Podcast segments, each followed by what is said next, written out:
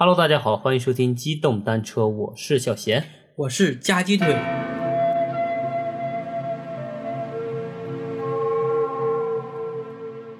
又是一期呀、对，今天呢，我们讲一个算是民间习俗吧。对，是镇鬼驱邪的一个习俗。对我估计那个以前或者是那个九零后、八零后那些在农村生活的，或者就是在那些就城乡结合部，对吧？自己家有做过自建房的，肯定都见过相应的这个东西。对，嗯，城市的孩子可能没见过，对，或者知道的比较少，但农村的，就是刚才我提到城乡结合部的，对吧？基肯定是见过。基本都见过。对，就是家里盖房子以后都会有一块石头叫那个泰山石敢当。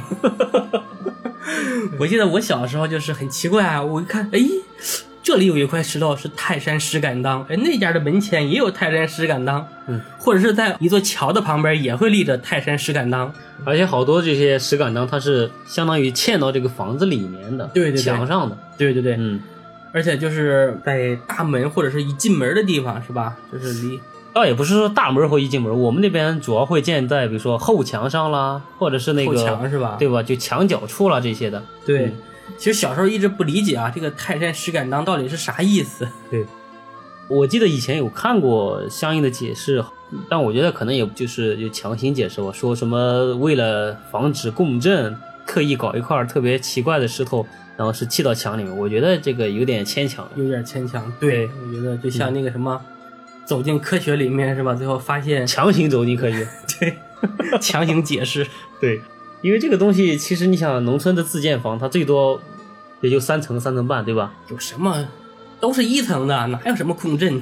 对呀、是啊。所以说，我觉得这个可能也也也站不住脚吧，我觉得。。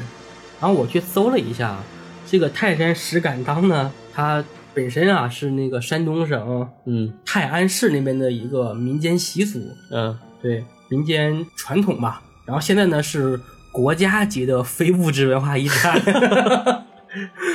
这都国家级非物质文而且这化遗产，而且这个分布范围呢是非常广泛的，啊嗯就是基本上从东北对吧，然后华北什么东南啊全都有，对吧？嗯就是基本上汉族聚居区吧比嗯较多一些。嗯而且现在据说在海外啊，包括这个韩国、啊、东亚、日本啊这种，包括我们的台湾地区也有是吧？也有，对，还有东南亚，嗯甚至啊，全世界的这个有华人聚居的地方，都有这个泰山石敢当的这个石头的分布。这就是文化，就是传遍了全球。对，而且这个民间习俗啊，它传承是很久很久的。嗯然后目前啊，就是最早的这个发现啊，怎么就是记录吧，是呃，在西汉的一个急救章里面有这样一句话，嗯记载的是“狮猛虎，石敢当，所不侵，龙未央”，是这样一句话。哦对，其实据说主要还是这个镇鬼，然后保平安的吧，这样。嗯然后在这个宋代的时候啊，就是在福建的莆田地区，嗯曾发掘出来一块唐代，就是大历五年的一块石刻。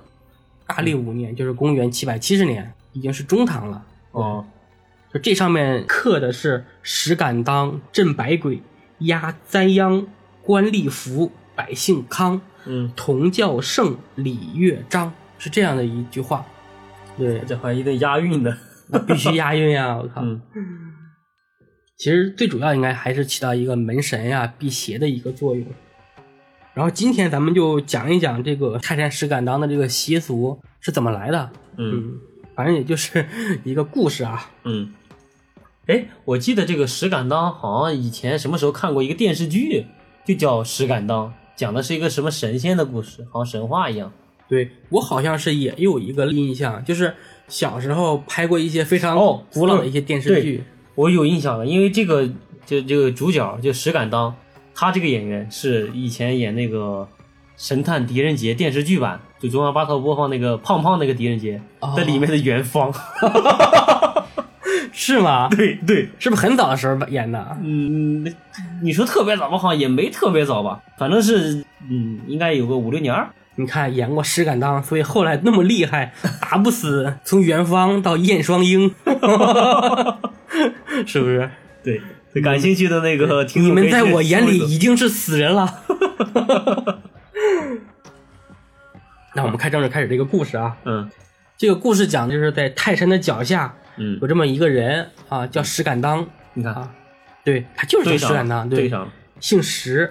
嗯这个人啊，就是非常勇敢，嗯武功高强啊，喜欢打抱不平。然后这个随着时间的积累吧，然后大家口耳相传，他在当地啊，就是这个名气就渐渐起来了。嗯然后在泰安的南边，就是大概在五六十里路的一个地方，呃，有一个叫大汶口镇。嗯。这个镇里面有一个张姓的人家，这个张家的女儿啊，就是年方二八啊，十六岁，长得是这个腿是啪的，脱俗漂亮啊，超凡脱俗。但是呢，就是在过完生日以后啊，就是每到这个太阳快下山的时候，就从东南方就是刮来一股妖气，嗯。然后就把他们家的门就给吹开，就到他的屋里面去。嗯就是这个妖气直接冲到屋子里面了。然后这个经过一段时间啊，这个天长日久，这个女孩啊就面黄肌瘦，特别虚弱，嗯就是找了很多先生看也看不好。人们都说这个是妖气缠身，说你吃药不管用的。找不到原因主要是，对，然后张家这个老人就很发愁呀，对吧？女儿生病，这也治不好，这个怎么办呢？对吧？嗯然后就四处打听哈，然后后来别人呢就跟他讲说，在离这里五六十里的地方啊，在泰山脚下有一个人呢叫石敢当，嗯特别厉害，把你把他请来看是不是可以？嗯 这就是名气的力量，传播出去。然后这个张家呢就背上一个毛驴儿，就去请了石敢当过来。嗯石敢当这个一听说啊，他就是好打抱不平嘛，对吧？也艺高人胆大，到底是什么妖精，让我去会会他。嗯然后呢，他就跟着过来了。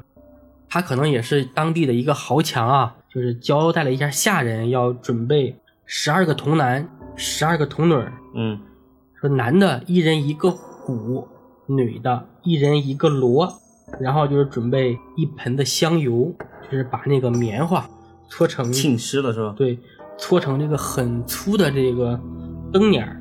嗯。啊，然后准备一口大锅，一把椅子，你们把这些东西准备齐了，我就能救你的女儿。嗯。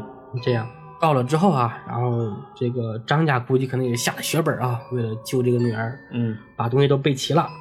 然后呢，等到天一黑，石敢当就过来了，嗯，就是把这个灯芯儿蘸着香油就点着了，然后呢，用锅啊把盆子给扣住，他就坐在旁边用脚挑着锅沿儿啊，然后这样里面点着灯啊，但是外面看上去还是黑的，你这个光出不来嘛，对吧？嗯然后过了一会儿，那个东南方向那股妖风又刮来了，然后眼瞅着这个风呢就到跟前了，然后石敢当就用脚一踢，就把这锅给踢翻了，嗯噗啪，啊，咱就不管了。然后这个灯光一亮啊，这十二个童男女儿，童男童女儿嗯就一起敲锣打鼓，然后妖怪呢一进屋，看见灯光特别亮，然后赶紧就跑出去了。嗯，然后就往东南方向跑了。你猜去哪儿了？不知道。从泰山附近直接跑到了福建，啊，挺能跑的。得有两千公里吧？嗯，这个嘚儿一下就过去了。，对。然后福建那边一个农户的女儿，哎，又被妖怪给缠住了身体，嗯怎么办呢？人们就打听，去泰山请石敢当吧，快去请石敢当。对他能治妖精。嗯嗯，然后呢，就两千公里啊，骑着毛驴儿把石敢当给请过去了。嗯对吧？然后石敢当又用这个办法，然后妖怪这一看又跑了，你猜跑哪儿去了？往远了猜，在跑到国内，在国内啊，嗯，跑到新疆，没有，没到新疆，嗯。跑到台湾，没有，跑到海南，跑东北去了。还折返了，还。对，嗯，然后东北呢，就又有一个姑娘得嗯。这个病，对吧？那家伙又是两千多公里，是吧？去泰山请石敢当，对吧？石敢当吭哧吭哧骑着毛驴过了一年，到了，当地的老百姓也快被霍霍差不多了吧？对吧？到了之后呢，那他一来肯定就能治好了，是吧？嗯那他就想，他说：“你说我这一追他就跑，是吧？我也弄不死他，对吧？你说我也追不起，对吧？天天跑。见天儿都跑。是啊，嗯那怎么办呢？他说：“哎，他说要不这样吧，这个天南海北啊这么大，我也跑不过来。嗯我们泰山那边啊石头特别多，嗯这个妖怪呢被我打了三回，也记住我的名儿了，嗯对吧？也知道我是泰山石敢当了，对吧？你们就去我们泰山，对吧？我请我们当地的石匠，在石头上就刻上我泰山石敢当的名号，嗯对吧？你们运回去放在家里，放在门那儿，妖精一来就能看见，他就不敢进了。嗯，然后慢慢慢慢，石敢当就靠卖石头发家致富了。这是个经商的故事吗？啊，开玩笑，这是后面我编的。对，后来啊，就是大家在这个墙上啊、门上啊，就刻上这个泰山石敢当的名字啊，嗯妖怪呢确实就渐渐的没有了。嗯嗯，所以呢，这个后面就形成了一个民间这个镇邪驱鬼的一个习俗嗯啊，流传下来了。对，这就是石敢当的一个故事。嗯，没了。没了，这个故事也是短小精悍。可以辟邪。嗯，大家可以把这个故事每天晚上放一遍，辟邪。这个故事不辟邪，大家可以弄块石头在上面刻上“泰山石敢当嗯，放在门口。”。对，在门框上刻个洞，然后把石头放进去。对，如果去泰山玩过的人，可以去泰山捡个石头上对对，现在泰山那边其实还有很多刻这种泰山石敢当的，你去网上搜一搜，嗯也有卖这种石头的。那是不是泰山产的就不好说了。他发货是从泰安给你发货呀，哦，那泰安发货都不一定泰山的呀。一块石头我还跑黄山给你运到泰安那，给你发过来，我运费撑的。门口捡的红砖，烧的红砖，红砖就太糊弄人了。水泥那种砖，那还是灰灰的。那行吧，我们这个故事就到这里吧，嗯，短了一点。短了一点，那就先这样，嗯，拜拜。拜拜。